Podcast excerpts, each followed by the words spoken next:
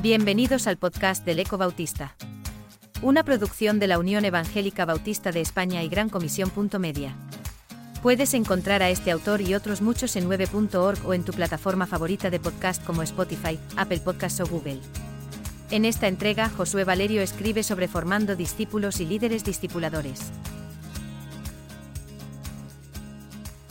Hechos 8 del 1 al 4, 9 del 1, 3 al 6, 10 al 16, 26 al 27, 11 del 19 al 30, 13 del 1 al 3. Una de las estrategias más efectivas para formar discípulos y líderes discipuladores, uso el término líderes discipuladores en referencia a un líder que forma discípulos, es participando en la misión de Dios. Para la iglesia primitiva este fue el modelo por excelencia que usaron en el cumplimiento de la gran mandamiento y la gran comisión. Dios le dio a su pueblo, la Iglesia, estos dos mandamientos. El Señor Jesús enseñó a sus discípulos la importancia de orar y descubrir nuevos discípulos en la mies. Y les decía, la mies a la verdad es mucha, más los obreros pocos, por tanto, rogad al Señor de la mies que envíe obreros a su mies. Lucas 10. 2. Este proceso empieza con la proclamación del Evangelio y la conversión de personas en seguidores de Jesús. En el libro de Hechos leemos sobre la vida de Saulo, su conversión, y su propósito de vida como seguidor de Jesucristo. Saulo fue un perseguidor de la Iglesia y muchos seguidores de Jesucristo sufrieron persecución, algunos fueron muertos como parte de la persecución de la Iglesia. Y Saulo consentía en su muerte. En aquel día hubo una gran persecución contra la Iglesia que estaba en Jerusalén y todos fueron esparcidos por las tierras de Judea y de Samaria, salvo los apóstoles. Y Saulo asolaba la Iglesia, y entrando casa por casa, arrastraba a hombres y a mujeres, y los entregaba en la cárcel, Hechos 8. 1, 3. Saulo experimentó una transformación de una vida como perseguidor y asolador de la Iglesia a una vida como seguidor de Jesucristo y proclamador del Evangelio. Esto nos indica que muchas veces necesitamos discernimiento para ver a aquellos que no son parte del pueblo de Dios como seguidores de Jesucristo. El Señor le dijo, Ve, porque instrumento escogido me es este, para llevar mi nombre en presencia de los gentiles, y de reyes, y de los hijos de Israel. Hechos 9. 15.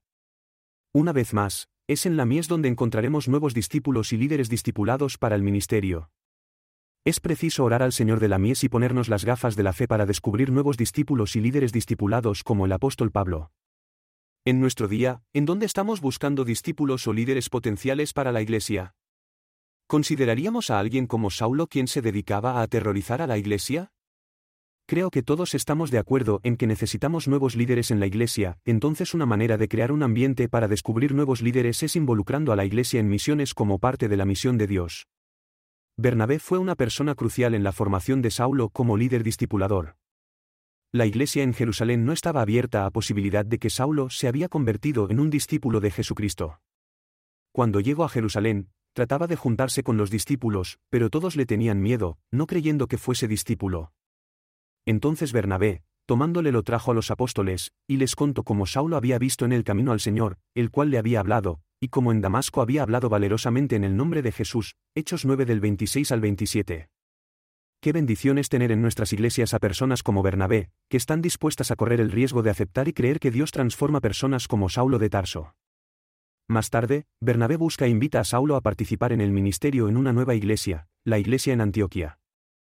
Y es en la ciudad de Antioquia donde muchos de los discípulos de Jesús habían sido esparcidos por causa de la persecución. Aquellos discípulos de Jesús quienes llegaron hasta Antioquia compartían el Evangelio de Jesús no solo con judíos sino también con personas griegas y muchos se convirtieron al Señor. Y la mano del Señor estaba con ellos, y gran número creyó y se convirtió al Señor. Hechos 11. 21. Los miembros de la iglesia en Antioquia no estaban temerosos, sino que anunciaban el Evangelio de Jesús con toda persona en la ciudad. Otras características de la Iglesia de Antioquia fueron el practicar la presencia de Dios, la gracia de Dios, el congregarse, la generosidad, el formar discípulos y reflejar al Señor Jesús. Fue por estas prácticas que en Antioquia los seguidores de Jesús se les llamó cristianos. Dios se reveló a su pueblo en Egipto como Yo soy el que soy, cuando el pueblo de Dios se encontraba en la esclavitud. Yo soy el que soy significa yo soy el que causa que cosas sucedan aun cuando desde la perspectiva humana es imposible. En el libro de Hechos, la iglesia primitiva enfrentaba algo similar con la persecución, la conversión de Saulo y la importancia de cumplir la gran comisión. Todo aquello que parece imposible, Dios lo hace posible, pues eso es quien Él es. ¿Cuáles son los imposibles que la Iglesia enfrenta para cumplir la gran comisión de hacer discípulos de todas las naciones en nuestro día? fue la iglesia de Antioquia y no la de Jerusalén quien envió misioneros para hacer discípulos de todas las naciones. Ministrando estos al Señor, y ayunando, dijo el Espíritu Santo, Apartadme a Bernabé y a Saulo para la obra a que los he llamado. Entonces, habiendo ayunado y orado, les impusieron las manos y los enviaron, Hechos 13 del 2 al 3. Los problemas y desacuerdos entre los líderes de la Iglesia no deben de detener al cumplimiento de la formación de nuevos discípulos y líderes discipuladores. La iglesia de Antioquia también tuvo problemas y desacuerdos entre sus líderes, Bernabé y Pablo. Y Pablo y Bernabé continuaron en Antioquia, enseñando la palabra del Señor y anunciando el Evangelio con otros muchos. Hechos 15. 35. Y hubo tal desacuerdo entre ellos, que se separaron el uno del otro, Bernabé, tomando a Marcos, navegó a Chipre, y Pablo, escogiendo a Silas, salió encomendado por los hermanos a la gracia del Señor, y pasó por Siria y Silische, confirmando a las iglesias, Hechos 15 del 39 al 41. El resultado del desacuerdo de Pablo y Bernabé fue que ambos escogieron a diferentes personas para que los acompañasen en el viaje misionero y fuesen formados como líderes discipuladores.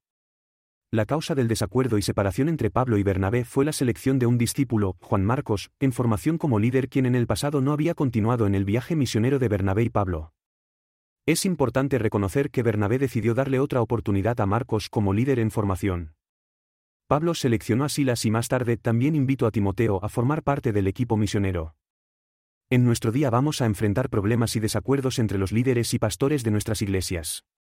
Esto solo refleja nuestras imperfecciones como seres humanos, pero también representan oportunidades para descubrir la voluntad de Dios en el cumplimiento de la gran comisión o formación de líderes discipuladores. Los planes de Pablo de ir a Asia fueron frustrados porque el Espíritu Santo les prohibió hablar la palabra en Asia. En la ciudad de Troes, Pablo recibió una visión en la que un varón macedonio le dijo, pasa a Macedonia y ayúdanos. Hechos 16 del 8 al 9. Dios siempre abre puertas para que cumplamos con la comisión de hacer discípulos de todas las naciones. Pablo y sus acompañantes fueron a la ciudad de Filipos en la provincia de Macedonia y allí conocieron a Lidia y su familia junto a un río donde habían ido a orar. El Señor abrió el corazón de Lidia y ella junto con su familia recibió al Señor y fue bautizada. Lidia y su familia vinieron a ser discípulos de Jesucristo y líderes en formación. ¿A qué ciudad, comunidad o río nos está guiando el Señor para conocer personas como Lidia y formar nuevos discípulos? Este fue el principio de una nueva iglesia a quien Pablo le escribe una carta que está incluida en los libros del Nuevo Testamento. Cabe decir que el apóstol Pablo cambió su opinión respecto a Marcos y menciona a Bernabé en sus escritos, 1 Corintios 9. 6. Colosenses 4.